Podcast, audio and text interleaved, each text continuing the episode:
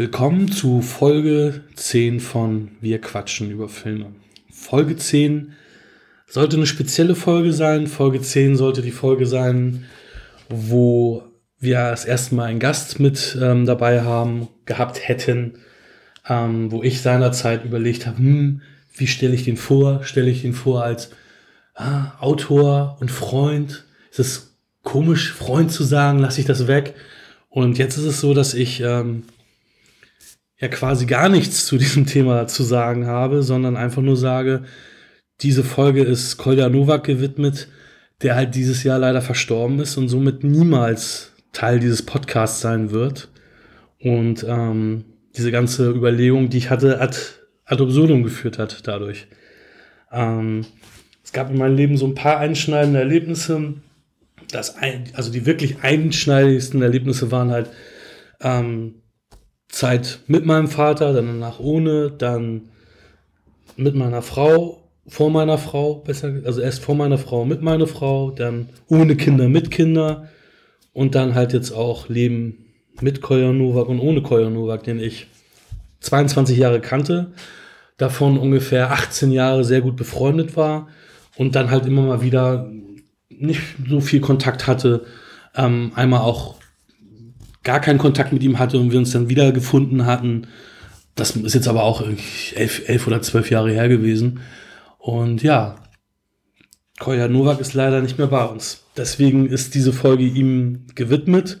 Und ähm, wir haben auch Filme, die wir besprechen, die ja, ihn beeinflusst haben. Normalerweise wollten wir auch über andere Filme noch sprechen, wo es nicht um den Film ging, American Psycho, sondern eher um diese Buchgeschichte, weil dieses Buch ihn sehr beeinflusst hat.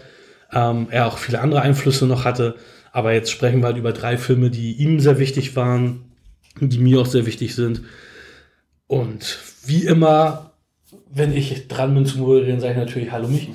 Hallo Hakan.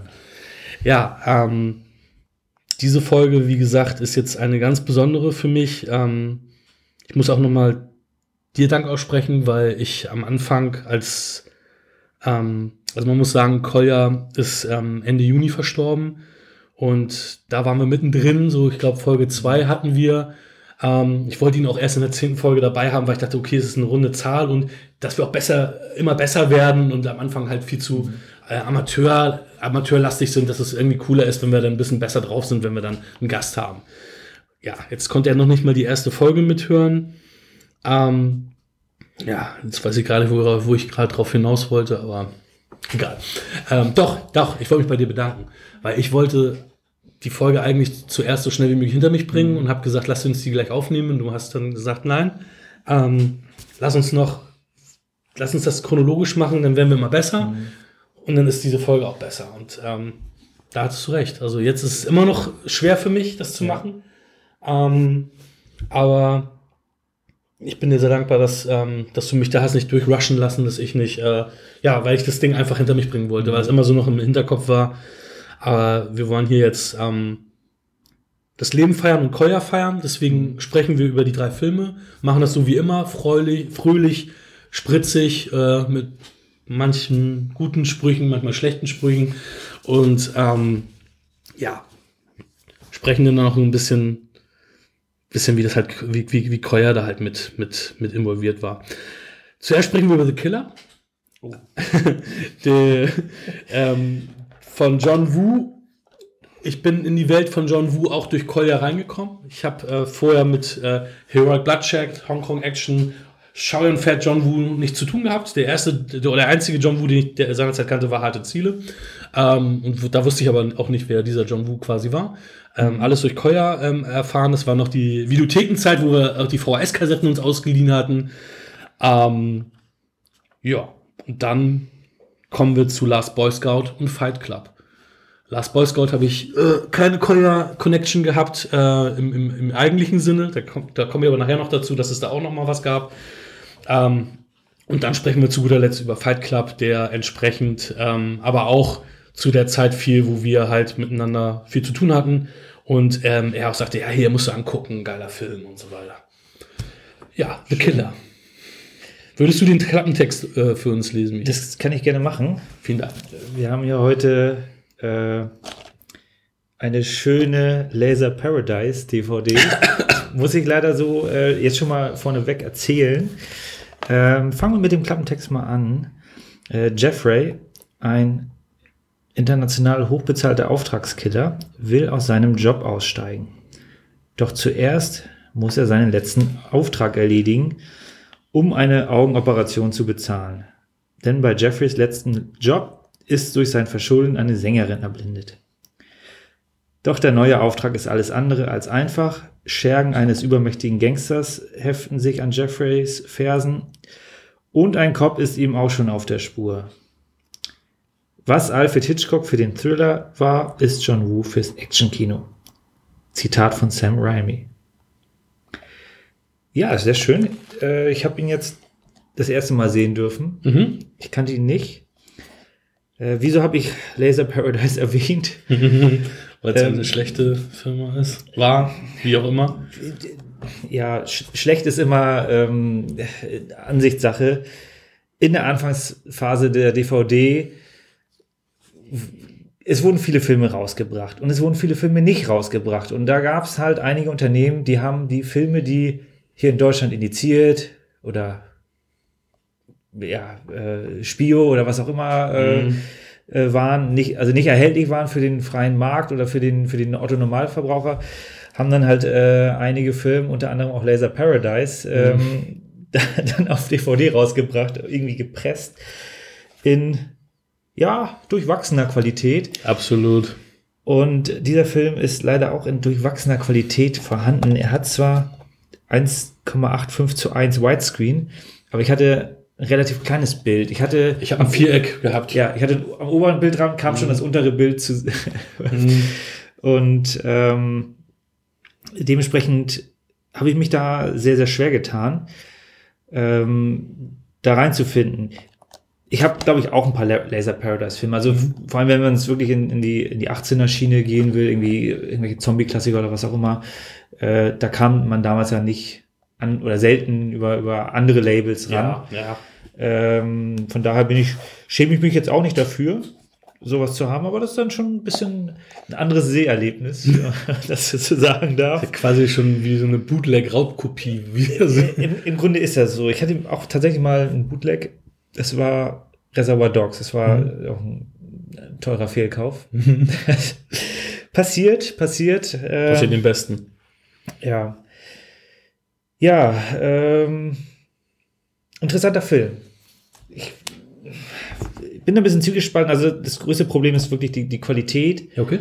Äh, deswegen kam ich da nicht so gut rein in den Film. Was wäre, wenn ich den in einer sehr, sehr guten Qualität gesehen hätte? Eventuell ähm, hätte mir das dann mehr Freude bereitet. So habe ich den tatsächlich auch ein bisschen zerstückelt geguckt. Mhm. Und ähm, gut, der Film ist von 1989. Meine Erwartungshaltung war jetzt an der Story minimal. Es, äh, also es ist alles sehr, ähm, sehr künstlich. Die, der Grund, wieso er da raus will und, und dass er dann die Frau da, die ja äh, Steht das hier, habe ich, da, hab ich das gerade vorgelesen? Dass, äh, er, genau, durch sein Verschulden hat er eine Sängerin erblinden lassen. Diese Sequenz ist schon sehr gestellt. Schon ziemlicher Quatsch. Wirkt also ein bisschen, ein bisschen komisch. Ähm, aber ich glaube, das ist auch gar nicht. In den, in den 80ern und 90ern äh, wurden viele Filme rausgebracht, wo die Story nur Mittel zum Zweck war. Der Film hat natürlich andere, ja, Wertigkeiten, die, die wichtiger waren. Und ähm, deswegen, also John Woo ist ja da auch der bekannt dafür, äh, gute Action zu machen. Ja. Und das hat er im Grunde im Großen und Ganzen. Also, so die Actionsequenzen,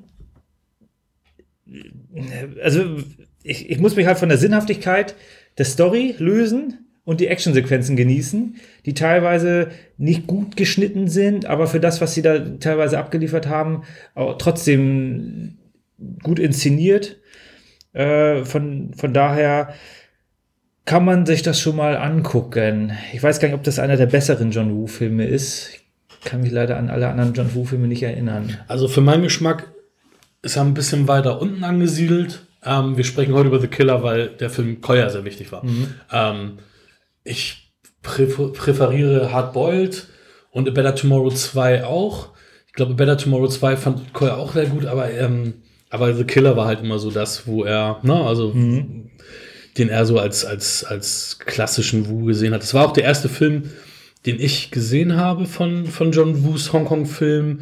Ähm, den hatten wir uns, also den hatte Kolja in der, in der Videothek für mich ausgeliehen, mhm. weil ich äh, noch knapp unter 18 war und ey, deswegen für mich ausleihen musste. Du musstest draußen stehen. nee, nee, wir, wir waren natürlich mit drin, ja. äh, weil, ne, ist, ist, ja egal, ich bin halt 17 Höhe. Ja. Ähm, aber, ähm, aber ich hätte ihn nicht ausleihen können, weil ich die Karte natürlich nicht hatte. Mhm. Ähm, hat, hat, hat, hat, uns nie jemand rausge oder mich rausgeschmissen und gesagt, Koya war ja 19, ich war 17. Ja. Ähm, hat mich jetzt keiner rausgeschmissen und gesagt, ey, du bist ja noch minderjährig, aber ich hätte auch äh, mir den halt nicht ausleihen dürfen. Das, das, war so mein Gedanke an, an Videotheken damals. Ähm, aber ich bin mit meiner Schwester da, also mit meiner einen Schwester, die halt mhm. halt vier Jahre älter war, dann sehr oft drin gewesen und die musste dann halt Starship Troopers und Scream und diesen ganzen Kram da ausleihen.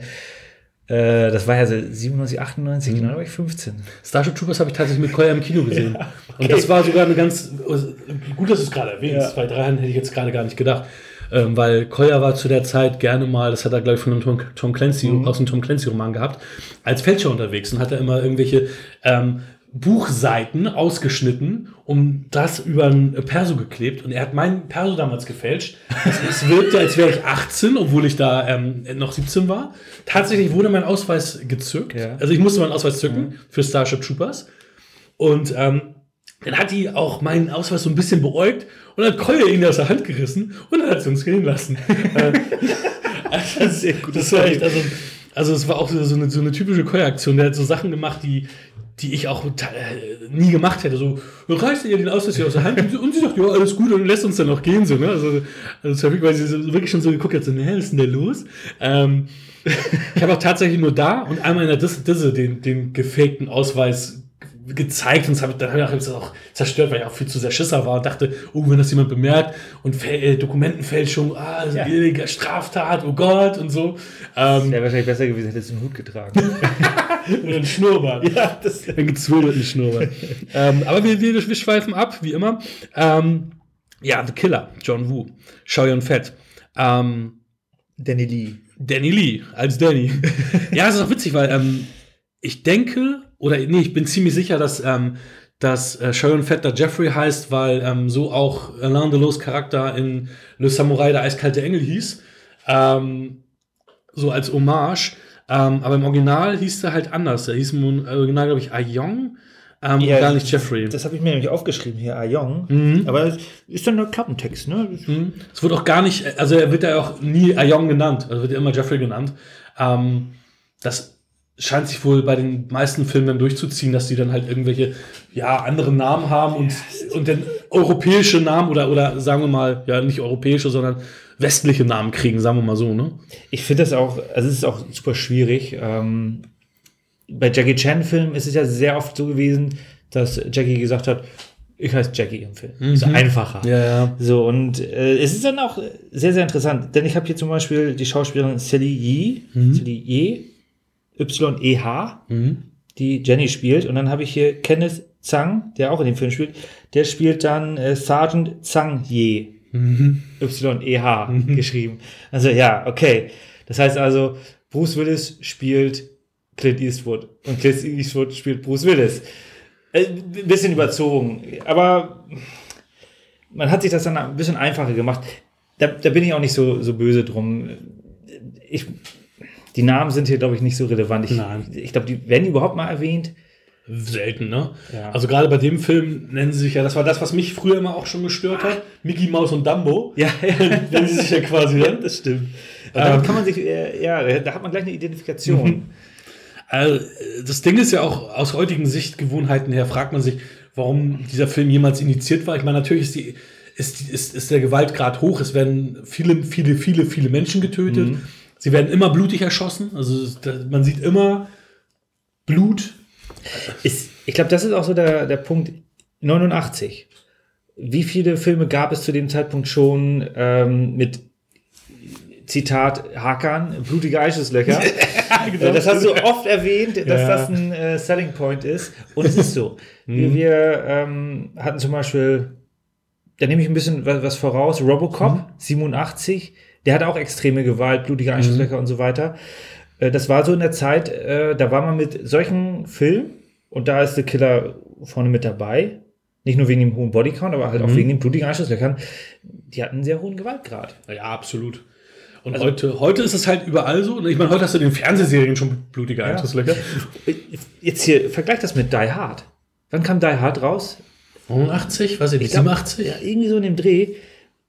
Wie viel blutige Einschusslöcher gab es da? Das einzige Blut, was eigentlich so richtig gespritzt ist, ist äh, von äh, Tanaka, wo das Ja, an die Wand geflogen also ist. die haben mir früher oft Cut gezeigt, aber wenn du einen Uncut siehst, waren ja schon, zum Beispiel, wenn auch die Knie durchschossen und so weiter. Ja, aber es ist nicht so extrem äh, wie bei The Killer. Ja, wobei, wenn, ja, ja, also der Bodycount ist ja an sich schon nicht so hoch. Weil wenn er, wenn, wenn er unterm Tisch steht und der äh, mit dem italienischen Akzent dann sagt, Ja. ja. danke für den Tipp, bam, bam, bam, und schießt ja auch ein ganzes Magazin in ihn rein.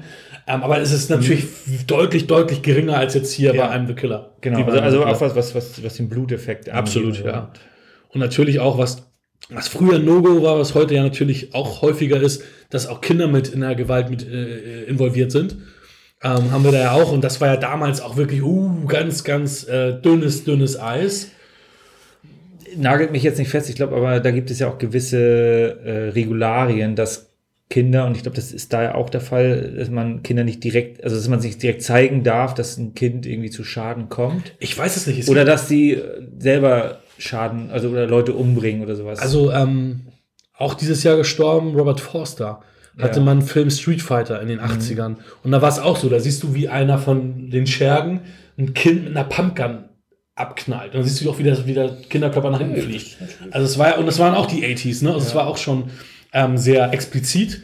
Deswegen, ich habe keine Ahnung, aber Vielleicht kam das dann später. aber es wurde natürlich, meistens ist es ein Tabu gewesen. Ähm, ich glaube, das erste Mal, wo ich ähm, richtig angedeutet, also es war auch wirklich nur angedeutet, nicht gesehen, war bei ähm, Freddy vs. Jason, wo du dann halt auch da so ein Kind im Keller gesehen hast und dann Freddy kam so mit seiner Mhm. Kralle und sonst hast du damals halt das nicht so häufig gesehen, also Mhm. ich jedenfalls nicht. Ich meine, vielleicht gibt's die und wir haben die nicht gesehen.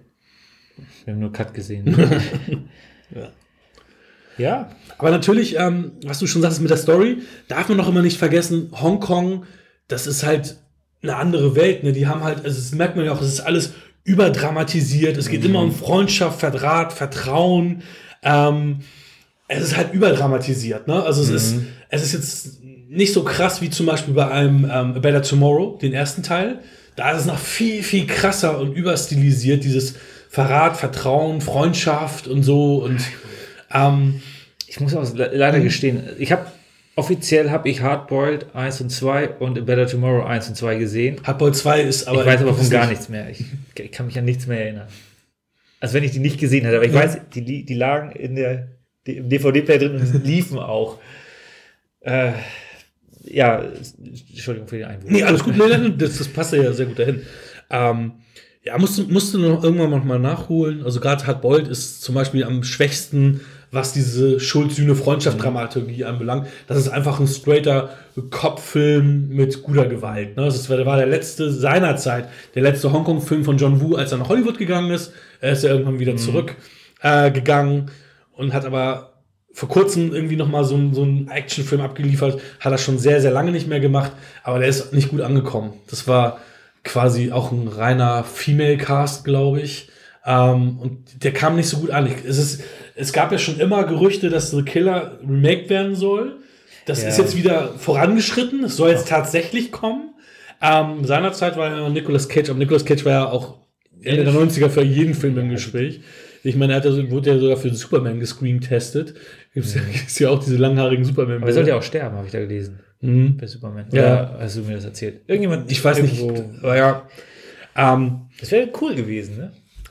ah, ich glaube aber, er wäre auch kein guter Superman gewesen. Also Cage in allen Ehren. Ich meine, heute wird er ja nur noch vermiemt Früher fand ich ihn natürlich auch super geil, aber jetzt merkt man auch, dass sein, sein übertriebenes Schauspiel manchmal dann wirklich schon ja halt übertrieben ist, ne? Overacting. Und damals war ich immer, oh geil, er kann alles mit, mit seinen Augen zeigen, mit der Mimik und so. Was ja auch. Äh, okay, aber das hätte ich dann für The Killer dann auch. Also, wenn man jetzt The Killer so remaken will, wie man, wie das Original ist, würde das ja super reinpassen. Ja. Mit diesem Overacting. Ich fand den Score übrigens auch sehr gut. Ich weiß nicht, was du also ich fand auch diese, diese Lieder ganz stimmig, auch als hier die, die blinde Sängerin dann, also oder damals noch nicht blinde Sängerin, oh. ihren Song performt hat und so. Und halt auch die, die Instrumentalmusik, da kriege ich halt immer eine Gänsehaut, das ist für mich dieses dün, dün, dün, dün, nice, dün, Das ist so, wenn ich habe nicht alles auf meinem Spicker geschrieben. So, ich falle jetzt gerade in der, in der mündlichen Prüfung durch. Nein. Äh, ich habe den Film wirklich gesehen. ihn gesehen. Aber das ist bei mir nicht so hängen geblieben. Ich weiß, er hatte dann mit der, hat er nicht mit der Mundharmonika darum? Ja, auch am, ja, ja teilweise. Äh, ja, das hat auch was. Also ich, was bei mir am meisten hängen geblieben ist, sind halt die wirklich starken Kamerafahrten, die ja John mhm. Woo also des Öfteren eingesetzt hat, äh, mit, mit beiden Kontrahenten stehen sich gegenüber, die Kamera fährt um die herum. Das, dann dachte ich so, ach so, daher hat das Bad Boys 2 so ungefähr. Ja, die Tauben, es sind auch immer fast alle ja. in seinen Filmen Tauben ein, eingesetzt. Natürlich dieses beidhändig Ballern mit zwei Knarren, Zeitlupe, ganzes Magazin in allen Schergen rein. Das ist natürlich so Hong Kong Heroic Bloodshed, was ähm, John Woo mit, ähm, mit begründet hat, dieses mhm. Genre. Ähm, und auch eigentlich die besten Filme da, damit gemacht hat. Ich habe noch einige andere Filme in diesem Genre gesehen, weil ich seinerzeit so ein Fan war. Und die haben aber nicht die Klasse, die halt diese ähm, John Woo-Filme haben, beziehungsweise auch äh, mhm. äh, viele andere Sharon Fett-Filme gesehen. Und auch da muss man sagen, keiner kann Sharon Fett so cool wirken lassen wie ein John Woo. Also das ist schon, schon was Besonderes. Ja. Mhm. Also ich habe jetzt meine alte IMDb-Bewertung nach oben gesch äh, geschraubt. Ich hatte ihm vorhin eine 9 gegeben, ich gebe ihm jetzt eine 10. Das ist aber eher auch so dieser ähm, Collier-Bonus jetzt auch wieder zu sagen. Das war der Film, ähm, den wir auch mal zusammen geguckt haben und den ich durch ihn kennengelernt habe. Und ich weiß oder wusste, dass es halt auch ein Film ist, der, der ihm halt viel bedeutet hat. Ja, aber ich glaube, da stehst du nicht alleine da, weil. Ähm, und ein Herz. Ja, also ich habe ihn jetzt Deswegen ist es mit, mit starken Abschnitten, äh, Abstrichen wegen, ich, ich, ich schiebe es einfach auf die schlechte Qualität. Deswegen konnte ich den jetzt erstmal nur, nur drei Sterne geben oder sechs äh, bei IMDb, mhm. sechs von zehn. Ähm, aber ich fand schon, die Sequenzen waren teilweise wirklich äh, stark inszeniert. Ähm, von daher kann ich das, also das denke ich mal schon ein absoluter Action-Klassiker des Hongkong-Kinos. Ähm, und ich kann ja auch. Sehempf Sehempfehlung in einer anständigen Qualität. Ich kann mir auch absolut beipflichten. Ich kann verstehen, dass diese Qualität ähm, zu Punktabzügen mhm. führt. Ähm, ich habe halt diese Nostalgiebrille, Nostalgiebrille habe ja. ihn auch immer schon in dieser Qualität gesehen. Damals halt noch auf kleineren Fernsehern, da war das Format anders. Ich muss sagen, ich habe, ja. als ich die Disc eingeschoben habe, ich habe halt einen 55 Zoll und das war wirklich ein viereckiges Bild, ja, genau. wo ich gedacht habe, ey, what the fuck, das ist doch scheiße. Ähm, aber habe mir, hab mir den Filmgenuss dadurch nicht ähm, vermiesen lassen. Ähm, aber ich kann es verstehen, dass es bei dir da zu Punktabzügen geführt hat. Definitiv. Gut. Kommen wir zum nächsten? Ja. Ich gebe dir das mal. ja, da ähm, habe ich auch ein paar äh, Stories. Also erstmal eine Story, wie habe ich diesen Film kennengelernt und dann halt auch noch eine Collier-Story sogar dazu. Ähm, welcher Film ist das? Last Boy Scout. Ganz genau. ähm, ja, einer meiner Lieblingsregisseure, Tony Scott, ähm, Damon Waynes, Bruce Willis. Tony Scott hat sich ja, man hat er sich das Leben genommen. Ich glaube 2015 oder so? Nee, es muss 2012 gewesen sein, glaube ich, weil ähm, das doch, das war 2012. Das war nämlich, da waren ähm, Rico und ich auf Hochzeitsreise und da haben sie sogar im Fernsehen in Amerika haben sie darüber berichtet, was sie wahrscheinlich hier nicht gemacht hätten, ähm, weil das, ja, ja, ein berühmter Regisseur war. Ähm, meine Story ist ganz witzig, weil ähm, die eigentlich auch gar nicht geht. Ich war im, ich stand draußen in der Videothek Mhm. Und ähm, meine Mutter, mein Vater, keine Ahnung, hat mit dem Videothekar gesprochen. Ähm, der Videothekar kam zu mir und so, ja, was machst du denn gerne, wo hast du Lust drauf, tralala. Ja, das und das, bla bla bla bla bla, bla, bla, bla. gibt er mir Last Boy Scout in die Hand. Ja, ich muss elf oder zwölf gewesen sein, weil da war Film relativ ähm, ja, frisch in der Videothek. Also absolut eigentlich nichts für mich, aber ähm, der Videothekar wusste, dass es für mich ist und hat das in die Hand gedrückt. Ich den Film gesehen, fand die Sprüche ganz krass. Ich habe die Hälfte der Sprüche damals nicht verstanden, fand, weiß, weiß nur, dass es sehr, alles sehr zotig war und fand das sehr äh, gut. Die Gewalt fand ich natürlich auch gut. Ich glaube, das ist der erste richtig gewalttätige Film, den ich vorgesehen haben muss. Ähm, und ich habe auch lange, lange, lange Zeit dann erstmal nicht so gewalttätige Filme gesehen. Das ist also quasi der, den ich, den ich als, äh, als ganz junger Mensch schon gesehen habe.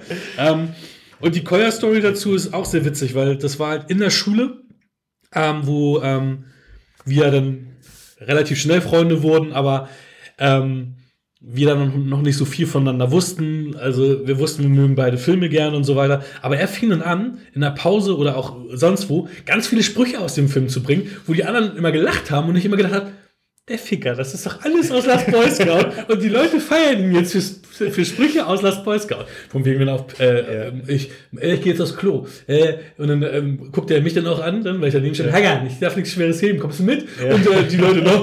Und ich dachte nur, ey, das hast du aus Basket geklaut. Und, und, das, und so gab es das dann halt häufiger, so eine Momente. Ähm, ja, Last Boy Scout. Da ich jetzt so viel rede, würde ich dich bitten, dass du auch den Klappentext liest, damit man deine wundervolle Stimme auch mal häufiger heute heute. Ja, das mache ich doch gerne. Danke. Äh, schönes Snapcase. 18er Flatschen. Gut, äh, seinen schönen Job als Bodyguard des US-Präsidenten hat Joe Hellenberg vor Jahren verloren. Aber als abgewrackter Privatdetektiv zieht er die Gefahr an wie ein Magnet. Nach zweimal Stipp langsam geht es für Superstar Bruce Willis im Kampf gegen die millionenschwere Football-Mafia von LA jetzt ums nackte Überleben. Der Film ist von 91. Das ist nur mal so eine kleine Seiteninformation. Bruce Willis, bekannt aus Armageddon, und Damon Wayans, Wayans? Waynston. Wayans? Waynston. Äh, bekannt aus Bulletproof Kugelsicher. Ist auch gut. Bulletproof minus Kugelsicher, damit auch der Deutsche es versteht, dass Bulletproof Kugelsicher heißt aber ich schweife ab, äh, liefern sich einen Schlagabtausch mit coolen Sprüchen und knallharter Action. Ein mitreißender Thriller von dem Top Gun-Macher Tony Scott und den Produzenten, Produzenten von Lethal Weapon 1 bis 4. Ja. ja. Ein Meisterwerk. Ja, und es ist total witzig, weil ähm, im Zuge dessen, dass wir jetzt ja mehr recherchieren als, und damals konnten wir noch nicht so recherchieren, ähm, als, als, als wir die Filme mal gesehen haben, ähm, eigentlich hassten, also ich will nicht sagen, dass sie das alle den, den Film hassten, aber äh, Shane Black, der das Drehbuch geschrieben hat, und auch Tony Scott haben mehrfach betont, dass das Originaldrehbuch viel, viel besser war, viel dunkler war und Joe Silver sich zu sehr eingemischt hat. Bruce Willis. Das Problem zu der Zeit war Bruce Willis, Tony Scott und auch Joe Silver und Shane Black. Die waren alle auf den Zenit ihrer Karriere. Die waren mhm. alle Superstars und haben alle ein mega Ego gehabt. Und das ist dieses 90er Jahre Testosteron-Ego. Und dann hat jeder irgendwie noch seinen Senf mitgeben wollen, wollte jeder den anderen übertrumpfen. Ja.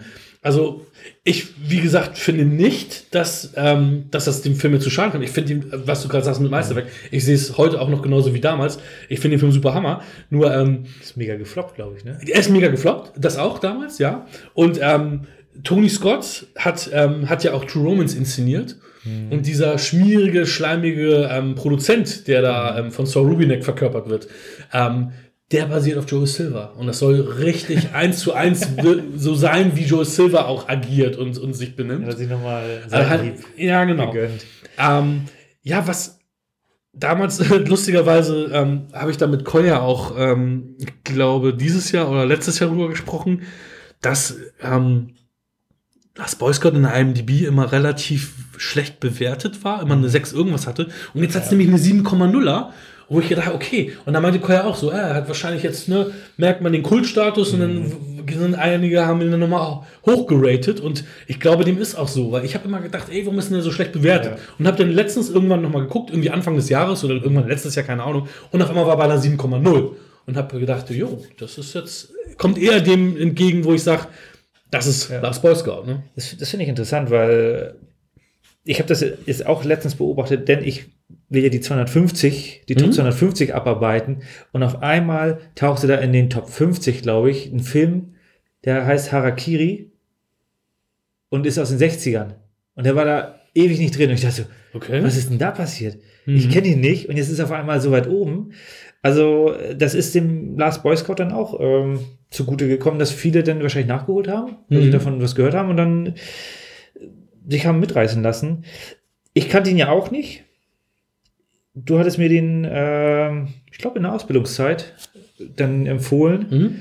Und das- was ja Anfang der 2000er, 2003, 2004 oder so gewesen äh, war.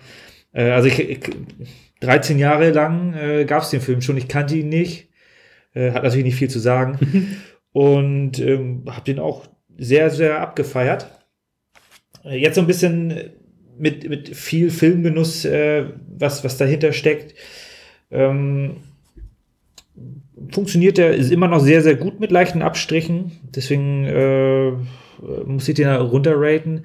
Mhm. Aber er hat wie, also ist für mich immer noch ein richtig starker Film. Die Sprüche funktionieren äh, nahezu alle. Äh, also nicht so ein, so ein ja, in Anführungsstrichen Desaster wie bei Fort Fairlane. Mhm. Äh, also das irgendwie ist das äh, doch recht zeitlos. Mir gefällt auch so das, das Set-Design äh, in der, in der äh, dunklen Bar, irgendwie in der Nacht auf den Straßen rumhantieren, Anfangsszene im Regen, im Footballstadion. Mhm. Das haben die schon, also da haben die gut Abwechslung geboten.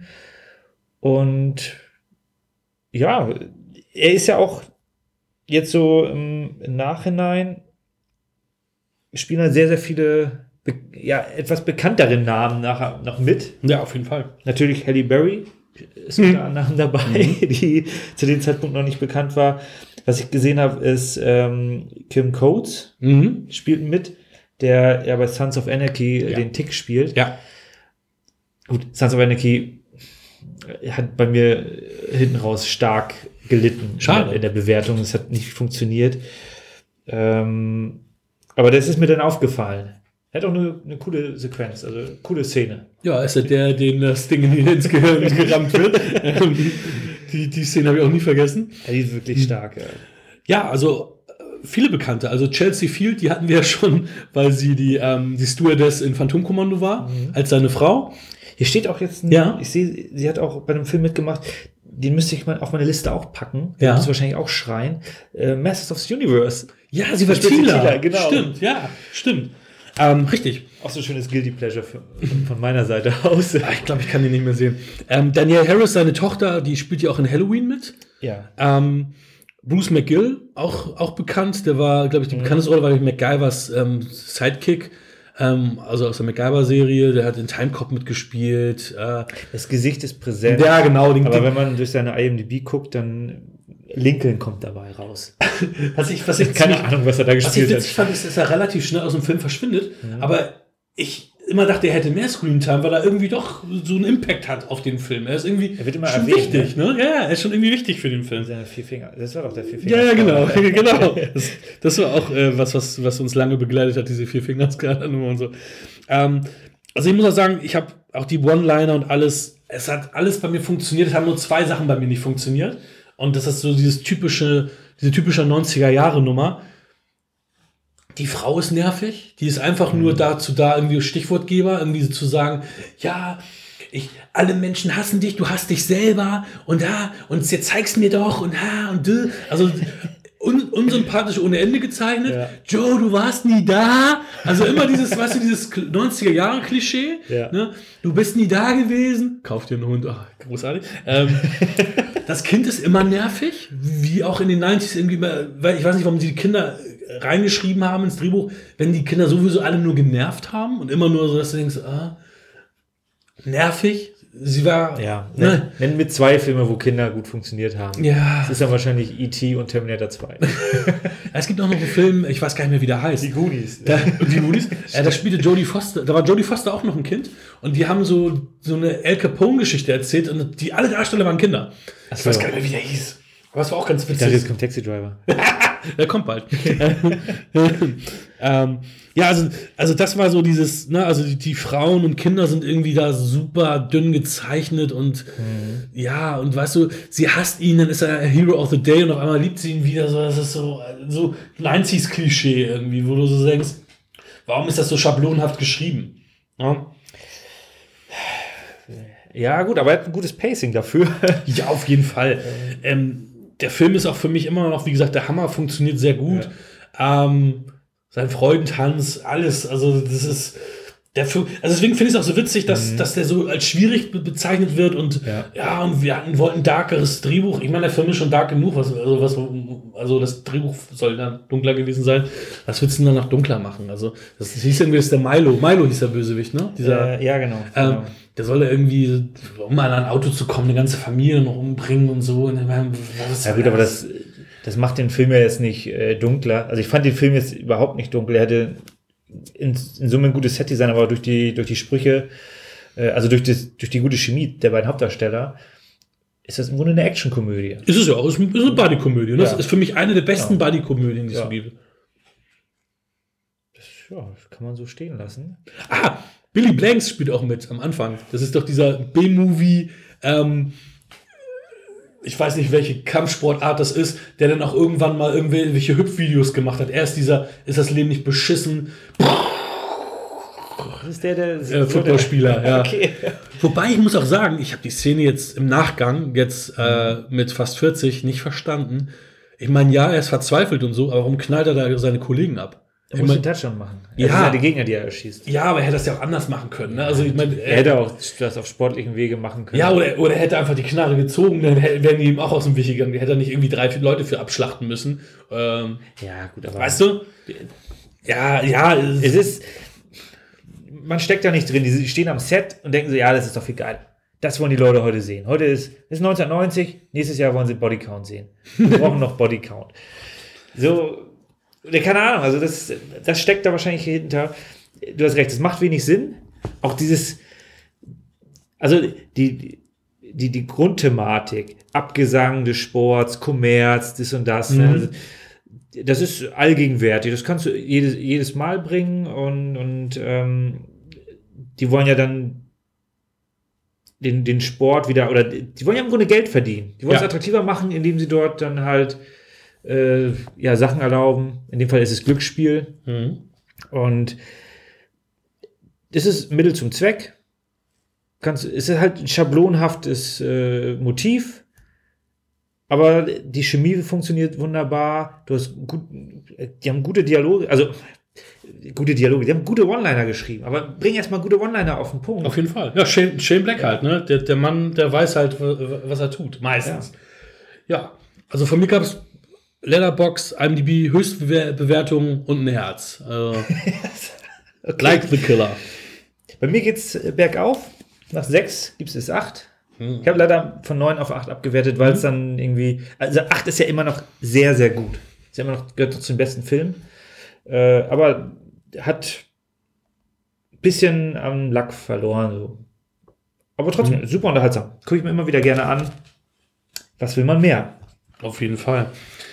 Ja, kurze Intermission, bevor wir zu äh, Fight Club kommen. Ähm, ich habe hier noch mal ähm, zu Thema unseres Podcasts ähm, hatte ich ja mit Koya natürlich auch ein paar bisschen Austausch, worüber reden wir, wie machen wir das? Und das wollte ich hier auch den ähm, Freunden und äh, ja, Lesern von Koya auch nicht vorenthalten. Ähm, ich hatte ihn gefragt, ja, 13. Juni, das ist nicht, ja, eine Woche später quasi, ne? Ähm, ja, welchen Film würdest du neben American Psycho denn am liebsten besprechen? Fight Club? Und dann war seine Frage, gehen wir denn nur auf das Thema Buch zu Film oder andersherum ein? Und dann hat er wieder so ein Smile, äh, so ein, ja, eines von diesen Emo Emojis gemacht. Das hat er auch immer gemacht. Eigentlich sind die Einflüsse von Deer Hunter und The Good, The Bad bei Snuff oder die Warriors, das Ende und asiatische Filme bei War spannender. Fight Club ist das einzige ähm, Beispiel, das mir einfällt, wo der Film besser gelungen ist. Also ja.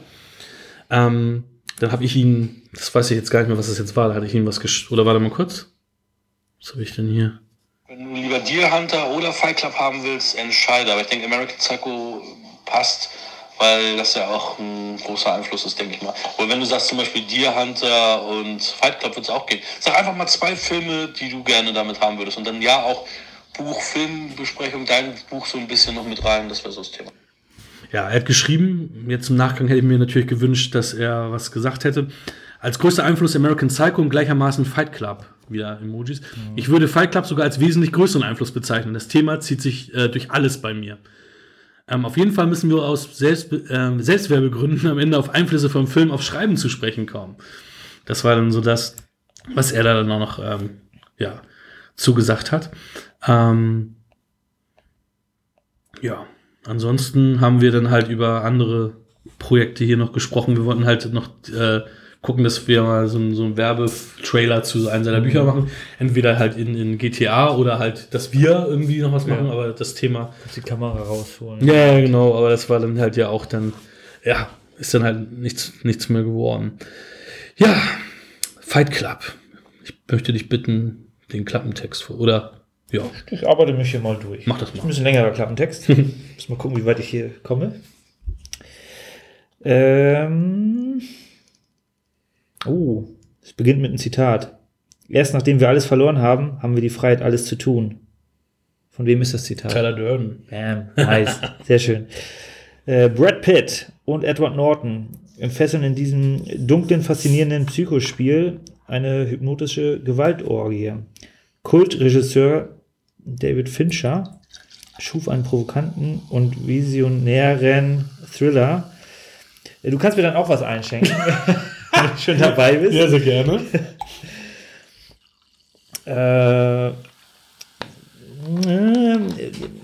schuf einen Visionär? provokanten und visionären Thriller, der durch seine Radikalität und Härte tief unter die Haut geht. Boah. Okay, jetzt haben wir hier einen richtig großen Absatz von Story. Den lasse ich direkt mal weg. Dann lassen wir einfach, sagen wir einfach, ich- ich, bin Jacks blutendes Herz und äh, steigen ein, oder? Ja, weil wenn ich jetzt den Text hier durchlese, dann wird der Film komplett gespoilert. Das ist die Frage, bleib- bleiben wir komplett spoilerfrei jetzt bei Club? Ich, meine, ich, find, ich fand die anderen beiden Filme, konnte man auch gut besprechen, ohne es groß zu spoilern. Ja. Ähm, wollen wir einen Spoiler-Teil bei Club machen oder wollen wir das, äh, Fight Club auch spoilerfrei halten? What is your intention? Im Zweifel sollte man nicht ganz so tief reingehen, äh, weil ich habe den Film auch sehr spät gesehen. Echt? Der Film kam 99 raus.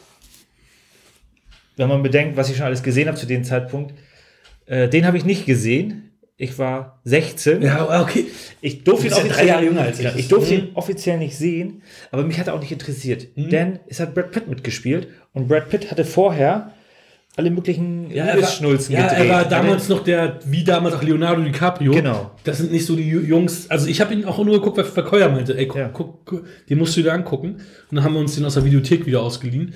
Ähm, aber das Lustige ist ja jetzt, ne, wo du 36 bis ich 39, merkt man halt nicht mehr diese, diesen Unterschied, der halt zu der Zeit aber noch herrschte. Ich meine, 16 und 19 äh, ist Mhm. Ja. natürlich damals schon ein himmelweiter Unterschied gewesen. Jetzt ist es halt kein großer Unterschied mehr. dürfen oder nicht dürfen. Ja, richtig, auch. Darf Ja, ich in die Bibliothek oder nicht? Ja, klar, klar. Nee, von, von daher habe ich den äh, relativ spät fest ja, äh, sehen dürfen. Also es war schon so, dass ich von dem viel gehört habe, weil viele meinen, oh, ist der beste Film ever. Und ich so, fuck you. Äh, Entschuldigung. Brad Pitt spielt mit, was soll das? Ne? Lasst mich in Ruhe. Bis ich ihn dann selber gesehen durfte. Mhm. Und äh, ja, mich hat er auch sehr beeindruckt. Es ist auch, glaube ich, schwierig jetzt. Ich glaube, es haben sehr viele Leute drüber gesprochen, schon über den Film und haben den haarklein auseinander analysiert und es gibt die unterschiedlichsten Meinungen. Ich glaube nicht, dass, also ich kann zwar meine Meinung nennen, ich gehe aber davon aus, dass mir so viel nicht aufgefallen ist in dem Film, dass, dass ich so viele Sachen auslasse, wo andere äh, sagen, oh, wie kannst du nur, wie, wieso hast du das nicht sehen können? Ja, ist aber nicht unser Anspruch, jetzt den Film komplett auseinander zu dividieren. Genau. Deswegen ist es okay. Genau, es ist ein sehr Ja. facettenreicher Film mit, mit sehr vielen Messages, die ähm, allen voran natürlich die Konsumkritik, Mhm. die jetzt hier äh, stark im Vordergrund steht. Ähm, Der Film ist auch immer noch mega brandaktuell, was, äh, ja, was mich auch ein bisschen, ein bisschen verwundert hat, weil es gibt ja wirklich Filme, die Kinder ihrer Zeit sind und entsprechend dann halt auch an Aktualität verlieren. Aber im Endeffekt ist der aktueller denn je. Also diese, wir haben ja immer noch diesen Konsumwahn, Konsumgeilheit und ist ja sogar noch schlimmer geworden, wenn man es genau betrachtet. Ja. Jeder braucht ein Smartphone, am besten mit einem Apfel drauf. Äh, jeder müsste eigentlich auch ein Auto fahren. Ähm, ne? Markenklamotten ohne Ende. Also wir sind ja noch, es ist ja eher noch ein bisschen potenzierter im Vergleich zu damals. Oder ist es genau? Ich weiß nicht. Ich glaube, das lässt sich immer schwer messen. Ich meine, gehen wir mal in die 70er zurück, da hat es dann irgendwie Dawn of the Dead, auch Konsumkritik, Kaufhauszombies. Ähm, also auch dort war das Thema schon allgegenwärtig. Äh, du hast halt einfach jetzt noch mehr Menschen auf der Erde und äh, noch einen größeren Hebel. Und man merkt es ja, wenn ich jetzt ähm, in den 90ern war es so, wenn ich jetzt einen Film nicht gesehen hatte, die Leute haben über den Film gesprochen. Es gab nicht so viele Filme. Die Leute haben dann über Fight Club gesprochen. Mhm. Und jetzt in dem Beispiel hatte ich keinen Bock drauf, aber in vielen Beispielen dachte ich so, ja, ich will den jetzt unbedingt sehen. Wo kriege ich ihn her? Mhm. Mist, indiziert, ab 18. In welche ähm, Videothek muss ich gehen? Oder in welche äh, Seiten äh, DVD-Verkaufslagerhalle muss ich gehen, um diesen Film als Bootleg eventuell zu bekommen? Heutzutage hast du so ein Overload an Content, Ja. Netflix, Amazon Prime, Disney Plus, was auch immer da alles noch kommen mag. Apple TV ist auch gerade an den Start gegangen. Ja, Mhm. wenn ich jetzt irgendwas nicht sehe, ich gucke mir das, auf was ich Bock habe, du empfiehlst mir Sachen und dann wege ich schon ab. Habe ich da Zeit zu, habe ich da Lust zu? Und speziell bei Serien, ähm, früher war es halt so, okay, Film ist mir zu lange, zwei Stunden, habe ich keinen Bock drauf. Dann kamen die Serien, wo du sagst, ja, komm, eine Folge, 40 Minuten geht. Aber jetzt muss ich schon eine Stunde Ja. eine Folge machen. Da ist mir das teilweise wieder angenehmer, mal, mal einen Zwei-Stunden-Film abzuhaken, dann bin ich fertig. Ja. Also es ist ein ständiger Wandel. Ja, bei mir auch gerade. Und deswegen ist dieses Thema Konsum, Kritik äh, immer, also ich glaube, solange es Geld gibt, ist das immer ein Thema. Also, was mir am Anfang direkt auffiel, waren diese fantastischen Off-Monologe von Edward Norton, die mir echt gut gefallen haben. Und ähm, der große Twist am Ende, Piep. in, in, irgendwie, ich weiß nicht, ob es daran liegt, dass ich den jetzt ein paar Mal schon gesehen habe, habe mich gefragt, wie ich, den, wie, wie ich das vorher nie habe kommen sehen. Auch diese kurzen Einblendungen, ähm, die es gibt, die sieht man auch komplett. Und ich habe sogar einen mehr gesehen, als ich sonst früher immer Ja, gesehen okay. habe davon. Ähm, was mich am meisten schockiert hat, war tatsächlich die beiden Jungs, Norton und Pitt. Die empfand ich immer als ja, relativ alt in dem Film. Und jetzt sehe ich diesen Film und die sind wesentlich jünger, als wir beide heute sind. Die sind irgendwie Anfang 30 und wir sind Mitte und Ende 30. Und ich äh, Ja. sehe, dass die da irgendwie milchgesichtig sind. Ich sehe älter aus, als die beiden zu dem Film aussahen, wo ich damals als 19- oder 20-Jähriger halt dachte, ja, die sind alt. Und jetzt sind wir alt und die sind irgendwie jung in den Filmen. Das war irgendwie auch ein bisschen merkwürdig, das zu sehen irgendwie. Es ist halt, der Film ist 20 Jahre alt. Ja, ja, Das ist halt der Wahnsinn, ne? ja, ja. Es ist, ich muss auch sagen, also den, ähm, diesen Off-Kommentar, der funktioniert richtig gut. Also sich vieles auf mir eingeprägt. Also vieles Ja. ist einfach drin. Also und und ich konnte es wieder rezitieren. Und es war einfach dann wieder Ja. präsent. Obwohl ich den Film irgendwie auch lange nicht gesehen habe. Du, du, du wirst halt als, als Zuschauer so an die Hand genommen und im Grunde aber gleichzeitig an der Nase herumgeführt, die ganze Zeit. Aber es ist halt wunderbar. Also es funktioniert. Das ist nicht so, dass man da jetzt irgendwas aufklärt, sondern ähm, gut, man, man- man, wird, man ist im Grunde aus Sicht des Charakters. Man weiß im Grunde so viel wie der Charakter. Man weiß eigentlich nichts. Und das, das funktioniert wunderbar. Wenn ich zum Beispiel bei, bei der Erstfassung von Blade Runner dran denke, äh, wo die ja mit diesem Off-Kommentar Licht ins Dunkel bringen wollten, was eigentlich den Film zu dem Zeitpunkt nicht gut getan hat. Ich will nicht sagen, dass er ihn kaputt gemacht hat, aber das, da ist natürlich der Final Cut wesentlich besser, lasst den Kram weg. Und hier ist es ein wesentlicher Bestandteil, weil dadurch weiß ich, was der Charakter weiß und guckt den Film im Grunde die ganze Zeit aus seiner Perspektive. Ja, Ja, also der Autor Chuck Palahniuk, glaube ich, weiß nicht, wie der genau ausgesprochen wird. Koya möge mir verzeihen. Ähm, der fand den Film auch besser als sein eigenes Buch, als seine eigene Vorlage. Also das, das Ding ist also wirklich ein Meisterwerk. Ich meine, wenn, wenn du als, als originaler Autor sagst, hey, das Ding ist geiler als mein Buch, Ja. ähm, was willst du mehr? Ne? Also das ist schon, das, das ist schon wirklich ähm, ja, Königsklasse. Ne? Ähm, ja, Szenen, Lauf Forest Lauf von Brad Pitt gesagt, ist auch ein geflügeltes Ding, was du auch in anderen Filmen gesehen hast, was ich schon ähm, damals auch oft gesagt habe und so. Es ist, also es gibt da so einige Sachen, die sich wirklich so, so komplett eingebannt haben. Meatloaf als äh, Typ Ja. mit, mit, mit, mit Brüsten quasi. Ähm, hier ähm, Helena Bonham Carter als Marla Singer, ähm, die ähm, übrigens die gleiche Telefonnummer hat wie Teddy in Memento. Ähm, muss ich natürlich recherchieren. Ja, Abwertung. Ähm, dann auch, ähm, weiß ich nicht, hast du Mindhunters gesehen? Mindhunter? Äh, Netflix?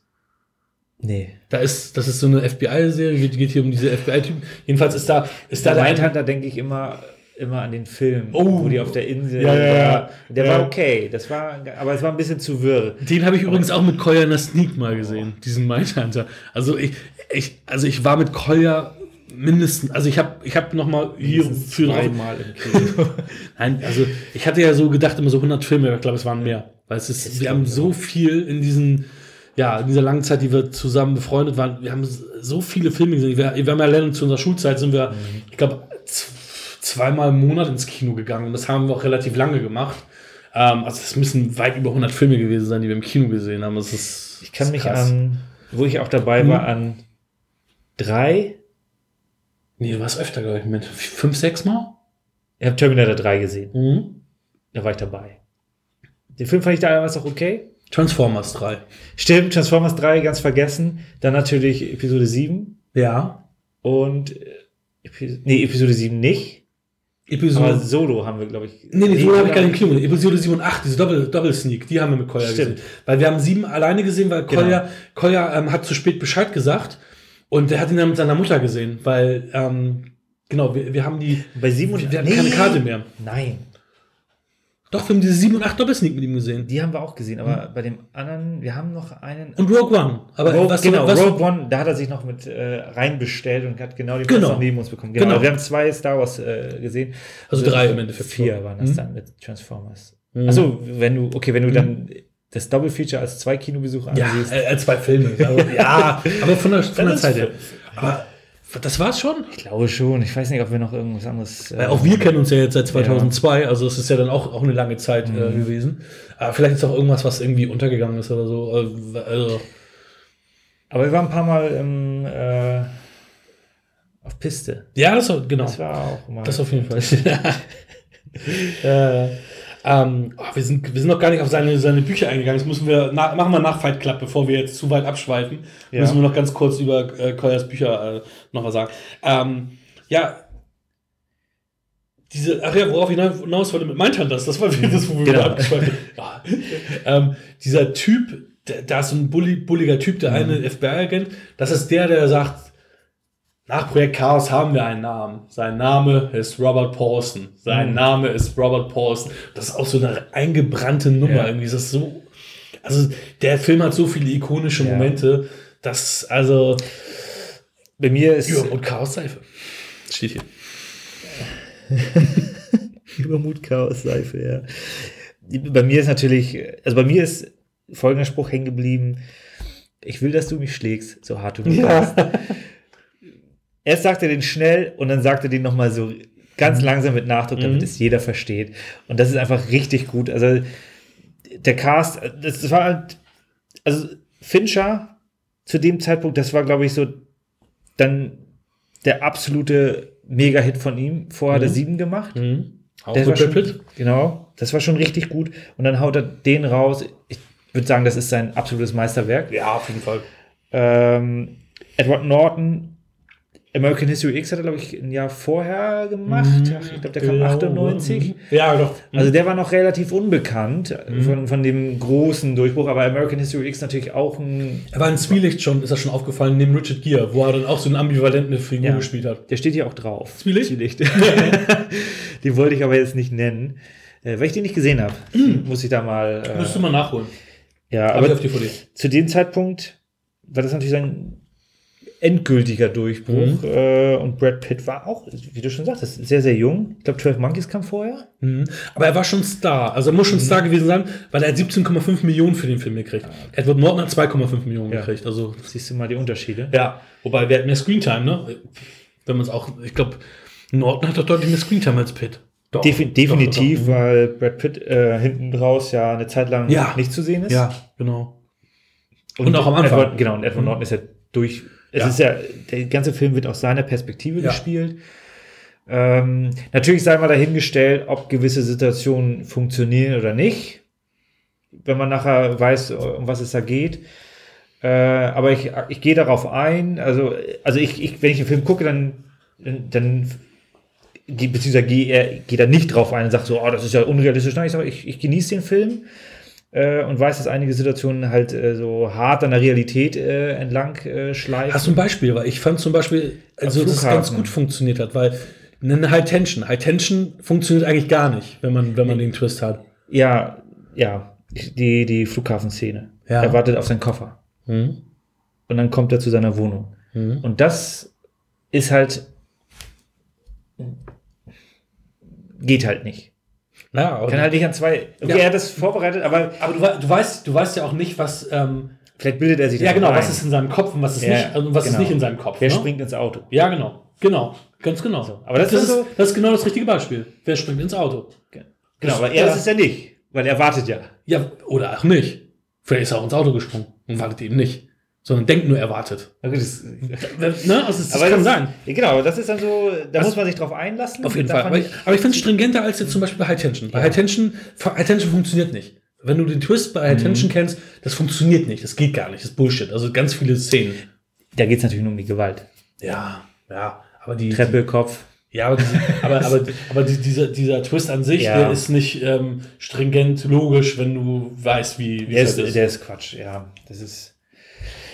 Es gibt einen lustigen Funfact. Ich meine, wir machen ja immer Trivia hier. Mhm. Und jetzt will ich hier einen Trivia zerstören, der im Film falsch genannt wird. Nämlich dieses Thema mit dem Rollenwechsel, mit den Brandlöchern.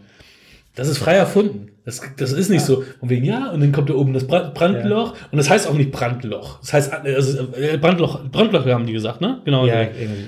genau. Das ist erfunden worden. Das gab es so nicht. Das ist Quatsch. Das haben sie im Film oder im Buch, ich weiß nicht, ob es schon im Buch genannt wurde. ja. Ja. Aber ich habe es damals auch geglaubt immer. Ja, natürlich. und man, man sah ja auch damals auch öfter mal so, ein- so ein Ja. Aufploppen und dann dachte man, okay, Rollenwechsel. Was ist das denn? Schlechte Qualität. Keine, keine Ahnung. Vielleicht, oder vielleicht ist es auch ein, vielleicht ist es auch ein Rollenwechsel, aber es heißt nicht Brandloch. Ja, okay. Weil Rollenwechsel wird ja gemacht. Hm, genau, also ich denke mal, wahrscheinlich ist das Wort Brandloch einfach erfunden und die Thematik da. Es passt aber. Ja, ja, das, ja, das, das passt gut. Ja, okay, gut zu wissen. Ähm, ja, was kann man noch erwähnen? Jared Leto spielt mit. Stimmt. Zu dem Zeitpunkt noch nicht so bekannt. Nee. Beziehungsweise Requiem for a Dream kam, glaube ich, kam er vorher oder kam er nach? Uiuiui, das weiß ich gerade nicht. Ich glaube Nein, auch zur das selben sein? Zeit, oder? Oder, nee, warte mal. Kam er 96? Nee, nee, nee, nee nicht so früh. 2001? Eher das. Eher, eher äh, 2001 als 96 definitiv. Aber weißt du was? Ich check das mal einfach schnell. 2000. 2000, diesmal. Mhm. Ich finde das sowieso interessant, wie viele. Ich habe mir hier gar nicht alle Schauspieler äh, aufgeschrieben, aber es sind sehr, sehr viele Schauspieler mit dabei, die man irgendwo mal gesehen hat. ja. Und die werden gut eingewoben in das Ganze. Aber am Ende des Tages ist halt der Fokus natürlich auf die drei Hauptdarsteller. Mhm. Ähm, ich wusste auch gar nicht, dass Meatloaf so viel gemacht hat. Der hat natürlich viele Mhm. Musikvideos Mhm. gemacht, aber der hat anscheinend auch bei vielen Filmen mitgespielt. Mhm. Und das auch eine, eine witzige, eine schöne Rolle von ihm. Das ist äh, auch sehr, sehr stark. Ja, ich glaube auch gefloppt an den Kinokassen. Er war nicht so, also kommerziell war er jetzt nicht, nicht, nicht äh, der Überflieger, ne? Warte mal, ich, war, ich, gucke noch mal kurz rein, um das zu checken. Was auch ganz witzig war, ist, ähm, es gibt, es gibt ja Deleted Scenes, ähm, da wird auch noch drauf eingegangen, ähm, wo Maler sagt, so gut bin ich nicht mehr seit der dritten Klasse durchgeführt geworden, oder was hat sie gesagt? Ja, das Irgendwie wird dann sowas. nur von ähm, Tyler Durden ja, genau, als, als genau. zitiert. Ähm, das, fand, das fand das Studio ziemlich hart und Ja. dann wurden drei, vier andere Sachen gedreht. Ja. Und äh, das fanden die noch beschissener, dass sie wieder darauf zurück quasi Ah, okay. gegangen sind. Äh, ich glaube, ich will eine Abtreibung war, glaube ich, dann eine, eine der Dinger, wo sie gesagt haben, so, oh, nee, nee. Und das Krasse ist, Helena Bonham Carter sie ist ja Britin. Ja. Und sie wusste nicht, das heißt, ich weiß nicht, Junior Grade, ich weiß nicht, also was auch immer sie im Original gesagt haben, wusste sie nicht, dass damit quasi Grundschüler gemeint sind. Und das fand sie dann im Nachgang dann auch nicht so lustig. Weil die halt andere Schulsysteme haben und ähm, ja, sie halt das nicht ähm, für Kinder. Ja, genau. 63 Millionen war das Budget, 101 Millionen weltweit eingespielt, das ist kein Hit. Ist im Grunde ein finanzielles Desaster. Ja, es kommt doch an, wie viel in die Werbung ge gepumpt wurde, ne? Also, Ja, und das weiß man ja Ja, du musst ja an die Kinos 48 Prozent oder sowas, 45 Prozent zu der Zeit abgeben. Wo, wobei der Film ist ja so ein Kultfilm geworden, dass er wahrscheinlich in, in der Homeoffice hier Bo Bo äh, Ja. Bo Box of äh, Home Video damals dann Ja. abgeräumt hat. das stimmt. Das sind die Zahlen, die man nicht mitbekommt. Das sind ja einige Filme, die ja wirklich dann Ja. zu, zu Hits in den Videotheken wurden. Und das sind teilweise Ja. Mhm. von solchen Filmen, die im Kino gefloppt sind, in den Videotheken Hits waren, Fortsetzungen gab, weil die genug eingespielt haben dann. Waterworld war so ein Ding. Mhm. Der ist äh, kommerziell erfolgreich durch die DVDs Ja. und Videotheken. Ja. Der Film ist auch äh, gar nicht so schlecht. Ich hatte mal irgendwo gelesen, dass Prometheus, glaube ich, in den ersten Wochen 40.000 Stück hier in Deutschland abgesetzt hat. Ja. Das ist sehr viel. Also 40.000 DVDs, Blu-rays. Ja, ja. Und Wenn man überlegt, mal 15 Euro, äh, kann man sich das schon mal ausrechnen. Mhm. Da kommt also doch ein bisschen was rein. Ja, ich muss sagen, also ich habe jetzt hier die DVD. Mhm. Ich habe eine Steelbook-DVD. Ja, ich. Also ich, es ist für mich so, so ein bisschen so die Frage, hole ich mir nochmal die Blu-ray, weil die DVD, die Qualität, also die DVD selber, die Verpackung und so, ist ganz hübsch gemacht. Ich mache das mal auf. So, klack. Ähm, Oh, bei mir ist da, das, äh, bei mir ist auf dem einen ein Seifenstück. Ja, genau, das ist, glaube ich, dann die neuere Version. Mhm.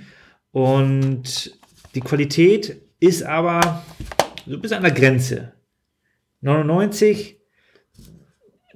Also ich habe schon bessere Übersetzungen gesehen oder Filme, die besser dann besser aussehen jetzt in, in der heutigen Zeit, die älter sind.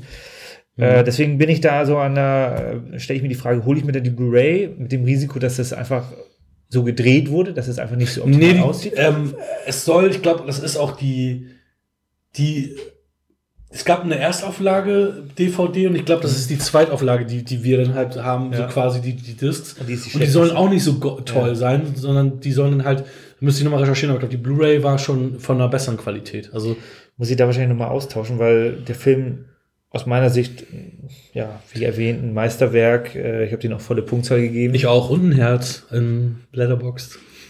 ja, mit Herzen, ich verteile nicht so viele Herzen. Aber dafür, dass ich so, so ja, äh, kritisch damit umgegangen bin, so, was, Brad Pitt, Mhm. Liebesfilm, Fight Club, was wollt ihr von mir? Jetzt, ja, geiler Film. Einer der besten Filme, die je gedreht worden sind. Und Welche IMDb-Platzierung hat er? Platz 9 müsste das sein. Platz 9. Hau ich jetzt einfach mal so raus. Ich glaube, ich müsste noch drin sein. Ich gucke mal kurz. Aber erzähl weiter. Nee, du hast die Frage gestellt, ich habe sie beantwortet. Ah, Ich dachte, du hättest, du hättest noch was. Platz 10. Aber wahrscheinlich war das ist ja ja, ist, ne? ist, ist vorhin abgerutscht. Minus 1 Genau. steht da links daneben. Nee, das ist nur eine Chartable-Platzierung. nee, aber ja, aber äh, wir haben eben Koyers eigene Worte ähm, quasi gehört. Also Fight Club geht eigentlich durch alle seine Bücher Ja. durch. Ähm, sein erstes Buch abgebrannt. Ähm, da ist es auch so, da sind ganz viele Stories, die wir auch echt erlebt haben. Eine sogar, wo, wo du auch mit dabei warst. Das ist, äh, das ist die, wo, wo ich irgendwann abgehauen bin, weil wir irgendwie Stress hatten. Und dann hat auch irgendein Typ mich angequatscht und dann habe ich ihn noch in die Fresse gehauen und dann hat Koya nochmal nachgetreten. nee, ja, die habe ich nur gehört, da war ich nicht dabei. Doch, da warst du dabei. Nein. Warst du da nicht bei? Na, egal. Jedenfalls äh, im Buch ist der Typ dann totgetreten worden. Ähm, also, also ich habe ich hab noch nicht viel von Koya gelesen. Ich werde irgendwann alle nachholen. Ähm, nur damals habe ich, also ich fand, fand abgebrannt relativ auch gut. Ähm, ich fand nur das Ende so ein bisschen, war, das das war so ein bisschen so wie so ein Actionfilm-Showdown, den, den wir als 20-Jährige geschrieben hätten. Und da war er halt schon ein bisschen älter. Deswegen habe ich gedacht, ah, okay, ich weiß nicht, Der ist der Killer bei ihm durchgegangen. genau. Ich fand, ich fand, ähm, ich fand natürlich vieles cool, weil ich so unsere echten Geschichten äh, wieder äh, mit, mitbekommen habe. Und er hat mir auch eine Widmung reingeschrieben, wo er meinte, äh, vielen Dank äh, für die ganzen Anregungen für diese Story und so weiter, weil das war halt super, also abgebrannt ist halt unsere Geschichte in ganz vielen Punkten. Und ähm, ähm, ich bin so in zwei Figuren aufgesplittet da in diesem Buch. Also das ist so. Aber er hat auch zu mir gesagt, ähm, ich weiß nicht, ob es stimmt, aber es hat er zu mir gesagt, dass er halt niemanden eins zu eins in so ein Buch packt, mhm. sondern dass es immer nur so Anleihen sind halt. Ne? Ja, aber das wird so gewesen, sonst, ja. hätte, das, sonst hätte er es ja nicht gesagt. Mhm. Ähm, ich habe auch noch die letzte Kurzgeschichte von ihm gelesen, die veröffentlicht wurde und ich habe ähm, auch noch so äh, äh, von seiner Mutter, äh, von Koyas Mutter habe ich ähm, so, so ein Band bekommen, den er da noch hatte. Da war auch so eine Kurzgeschichte von ihm drin. Ähm, aber wie gesagt, ich will es irgendwann nachholen, auch wenn es nicht so mein Genre ist. Das mhm. so viel, er, er hat es Transgressive, Transgressive Splatter genannt auch. Und ähm, ja, das ist halt äh, ein eigenes, eigenwilliges Genre, so, ne? was, er, was er da äh, fabriziert hat. Das kann man sich darunter vorstellen. Ähm, ja, also, also er, hat, er hat viel Gesellschaftskritik drin, so auch was halt in Fight Club ist, er hat auch Splatter drin, Metal spielt auch immer eine große Rolle, was es ja auch immer in unserem Leben getan hat. Ja. Ähm, auch wenn er dann mal, ja, lustigerweise, als wir uns kennengelernt hatten, 97 war er noch auf äh, Wu-Tang Clan und dann kam er später wieder zu Metal zurück. Er war vorher beim Metal, aber das hat er auch nicht gern gehört, wenn ich ihm gesagt habe, ja, ja, du warst ja mal vom Metal weg. Ich war nie vom Metal weg. wir haben sowieso eine ganz witzige Story äh, zusammen gehabt, weil ähm, wir haben uns ja eigentlich in der 11. Klasse kennengelernt, 11., 12. Klasse. Aber er kam mir immer so ein bisschen bekannt vor und dann ist irgendwann rausgekommen, dass er und ich auf demselben Ärztekonzert waren, irgendwie 94, 95, und er mir da auch äh, ein Bier gegeben hatte da am Eingang. Und äh, er war, glaube ich, total voll da. Und dann hat er mir irgendwie so ein Bier gegeben und, und, und er kam mir halt auch dann in der Schule so bekannt ja. vor. Dann habe ich gesagt, irgendwie kam er, und irgendwann kam es dann raus. Ach ja, wir waren ja beide dann auf diesem Ärztekonzert in der großen Freiheit. Ja, die Welt und haben uns schon einmal gesehen. Die Welt ist klein. Ein Ärztekonzert in der großen Freiheit. Mhm.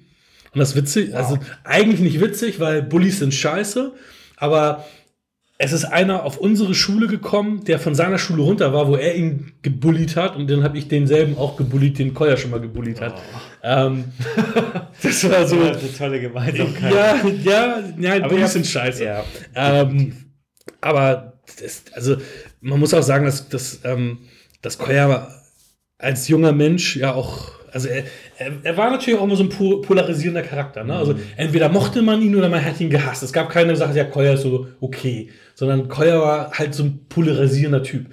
Rika hat mir auch irgendwann mal gesteckt, dass sie auch Angst hatte, ihn kennenzulernen, weil sie von einer Seite schon gehört hat, ja, pass mal bloß mit dem Koya auf und so. Aber er war immer nett zu ihr, immer freundlich, immer höflich und sie mochte Koya auch sehr gern. Der ist aber auch so in seinen späteren Jahren auch viel ruhiger geworden. Er hat die Leute ja. nicht mehr beleidigt, ähm, so bewusst beleidigt und vor denen beleidigt, sondern es war alles so ein bisschen äh, charmanter hintenrum, auch so ein bisschen. Ähm, die ja. dummen Menschen hat er gerne verarscht, äh, indem er mit Worten gespielt hat, die sie auch nicht so verstanden haben. Das hat er dann noch gemacht. Aber er war viel, viel feinfühliger, als er es ähm, in unseren jungen Jahren war. Ja, ich, ich, musste hin und wieder auch mal so einen dummen Kommentar äh, einstecken. Ja, jeder, ich auch. Ist, er, hat mir, er, hat mir, auch oft noch dazu. irgendwas gegeben. Ja. Ne? Ich meine, da war ich, ähm, da war ich mit Jasmin zusammen, die, mit der bin ich ja auseinander, während wir unsere ähm, Berufsschulzeit angefangen hatten. Und dann hat sie mich auch, waren wir abends alle weg und dann hat sie mich so umarmt von hinten und dann meinte irgend so ein Typ da, ähm, warum hältst du ihn so fest? Denkst du, äh, äh, der, der läuft dir weg? Und dann dachte Koya, guck mal ihn an, guck mal sie an. Warum soll ich? Und dann dachte ich so, oh, Alter. Und dann ich so, das ist mein Freund, danke. Und sowas kam halt auch, also nicht, also sowas kam halt auch mal häufiger ja. von ihm, ne? Also, wir sind auch mal in einer, in einer City gewesen und dann ich so, ey, guck mal, Koya, der Typ hat ein Waschbär auf der Schulter. Das war ein Frettchen. Und da hat er mich auch jahrelang mit aufgezogen, dass ich aus dem, aus dem Frettchen ein Waschbär gemacht habe. Aber zu Recht, da hat er mich zu Recht aufgezogen. Jahrelang. Ah. Auch schön, dass er immer 24 gespoilert hat. Er hat immer 24 gespoilert. Ich musste ja. 24 und Lost auf Englisch gucken, weil er mir sonst die Folgen gespoilert hat. Und äh, ich habe auch manchmal so, so ein Agro geschoben. Das war die Zeit, wo wir immer im Fiedel waren. Stimmt, du warst auch öfter ja, im Fiedel. Ja, mhm. ähm, und da habe ich dann auch immer gedacht, ey, er zwingt mich jetzt, die Sachen zu gucken, weil er mir sonst erzählt, ja, Ch Chappelle ist tot, äh, Chappelle stirbt. Durch Jacks Hand. Oh, Alter. Sackgesicht, warum? Warum? Ich gucke mir das jetzt alles auf Englisch an. Egal. Egal. Ja, und dann meinte er auch so, ja, das habe ich ja gemacht, damit du ähm, ja, deinen Horizont erweiterst und die Folgen auf Englisch siehst. Oh Mann, ey. Was hat's gebracht? Gar nichts. das hat's gar nicht. Jetzt kommen wir wieder auf Deutsch. Aber ich finde das ich find's sehr interessant, weil ähm, das war ja Anfang der 2000er mhm. und da haben hat er schon angefangen, hardcore zu spoilern. In, den, in den 90ern war das total egal. Da hast du in der Bravo den kompletten Film nachgelesen Ja, und bist ja. trotzdem ins Kino gegangen, warst total überrascht und, und überwältigt, was da äh, gezeigt wurde. Äh, und heutzutage ist das ja schon, schon sehr, schon fast ein Schimpfwort. Ne? Ja, auf jeden Fall. Und ich, mein, ich möchte halt auch nicht gespoilert werden. ich meine, es hat ja sogar bei Endgame, haben sie Don't Spoil the Endgame, gab es ja, Ja. sogar einen Hashtag ähm, von den Russo-Brüdern. Brüdern, Ja. Brüdern. Also das ist wirklich jetzt ein großes Thema. Und Koya war einer der ersten Spoiler. Ne? Der hat das, äh, ja, salonfähig gemacht. genau. Ja, jetzt kommen wir auch schon zum Ende unserer Folge und ich muss sagen, ich hatte riesen Bammel, riesen Angst vor dieser Folge. Hab auch, wir haben ja auch besprochen, dass ich ein Handzeichen mache, wenn ich nicht reden Ja. kann, dass du quasi dann für mich einspringst und es ist, es ist genauso geworden, wie es sein sollte, nämlich eine fröhliche, Ja. jetzt kommt's, eine fröhliche Folge, wo man sagt, wir feiern Koya und ähm, das Ding ist halt, das Leben geht weiter. Und das müssen wir auch damit zeigen. Das Leben geht für alle weiter. Ähm, ich vermisse ihn unendlich fast jeden Tag. Ähm, ich denke jeden Tag an ihn. Es gibt manchmal Momente, wo es dann nur wehmütig positive Erinnerungen sind, wo ich dann einfach lächle, wenn ich an ihn denke. Und manchmal tut es halt sehr, sehr weh. Und das ist halt ein bisschen, sch- Ja. bisschen schwieriger. Koya, wir werden dich immer vermissen. Und wo immer du auch sein magst. Ich hoffe, es geht dir gut. Danke.